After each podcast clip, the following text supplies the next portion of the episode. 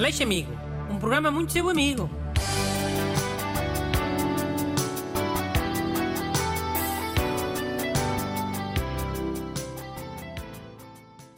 Bom dia e bem-vindos a este programa que é 100% amizade. Hoje tem comigo Busto, 100% ajudante. Bom dia.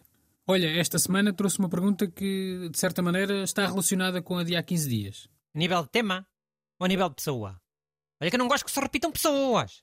Senão os outros ouvintes ficam todos revoltados. É a nível de tema, é. Não te preocupes. É de pastelarias. Pode ser? Claro, é um dos meus temas preferidos. Desde que não seja a mesma coisa, não é? Nomes de bolos e coisas assim. Não é, não. É uma pessoa que trabalha numa pastelaria, o Miguel Barras. Diz lá. Bom dia, Bruno e seus respectivos colegas. Eu sou empregado de mesa há quase 10 anos e ainda me deparo com um problema enorme. Trabalho numa pastelaria e tenho sempre velhinhas que me fazem ir até à mesa para me pedirem um copo com água. E quando se vão embora e eu vou levantar a respectiva mesa, paro-me que o copo com água está intocável. Nem uma gota beberam. E isto é frustrante e o planeta fica sem água não tarda. O que posso fazer a estas velhinhas? Muito obrigado, tenham uma excelente semana e continuação de um excelente trabalho. Oh Miguel, caraca pá. 10 anos a trabalhar e ainda não percebeste essa? Não vês que é para elas meterem a dentadura? Enquanto comem o seu bolo de velha, a acompanhar lá com uma meia de leite. Oh, estás a gozar? Alguma vez? Alguma vez? Tanta vez? Nunca reparaste que os bolos de velha se esfarelam sempre todos? E nunca têm eh, uma cobertura dura, nem massa folhada, nem nada disso? São sempre moles e fofinhos? Sim, e então? Isso prova alguma coisa? Provar não prova, mas faz sempre sentido. É sempre eh, bolo de arroz, queque, aquela pata de viado que vem sempre meio encharcada não sei com quê.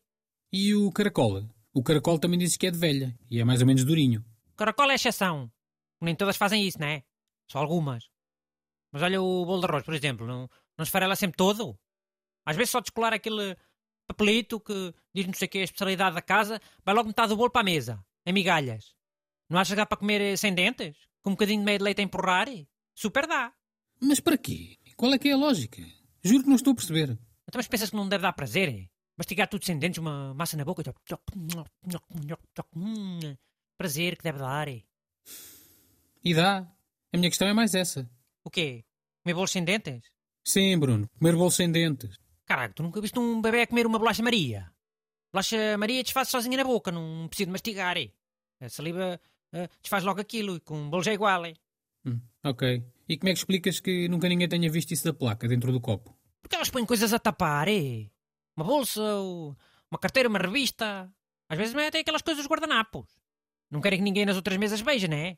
Uma dentadura é uma coisa feia, parece. Parece um bocado de macabeira. Ainda alguém desmaiava com susto ou, ou metia garotos a chorar e... Ah, dou de barato que um cliente possa não estar tão atento. Mas o Miguel e os outros empregados todos desta vida, nenhum deles viu, em décadas, a trabalhar em pastelarias. Claro que viram. O Miguel não viu porque é um cabeça na lua. Mas há muitos empregados que sabem, obviamente. Até porque já deve ter acontecido algumas vezes as senhoras terem deixado lá os dentes, sem querer. Ah, e os empregados fazem sempre grande segredo, não é? Lógico. É abafado. Para mais ninguém ficar a saber. Ah, é o grande segredo. O grande segredo das pastelarias. Uma sociedade secreta. Acredito mesmo. Não acreditas e a mim que me importa. Também não sabes aquela do chazinho frio, tu? Hum? Se uma velhota te pedir um chá frio numa pastelaria, sabes o que é que ela te está a pedir? Pá, imagino que seja um código. Uh, não deve ser Ice Tea, senão não me estavas a fazer essa pergunta. É vinho branco, numa chaleira, para ver na chávena, com se fosse um, um chá clarinho camila. É? Também não sabias desta? Ah. Mas, mas isso é mesmo verdade? Claro que é verdade. Então, mas as velhas são muito mais finórias que aquilo que tu pensas. Elas sabem na toda. E até te digo mais. Portugal precisava de mais pessoas assim na vida pública, finas. Podia perfeitamente haver um ministério composto 100% por velhas e outro por velhos. Olha, velhos eram obras públicas, que elas gostam muito de ficar a olhar. E velhas era finanças. País poupadinho, zero desperdício e depois tudo construído a tempo e horas. Hum. Mandem as vossas perguntas para brunaleixo.rtp.pt Aleixo Amigo. Um programa muito seu amigo.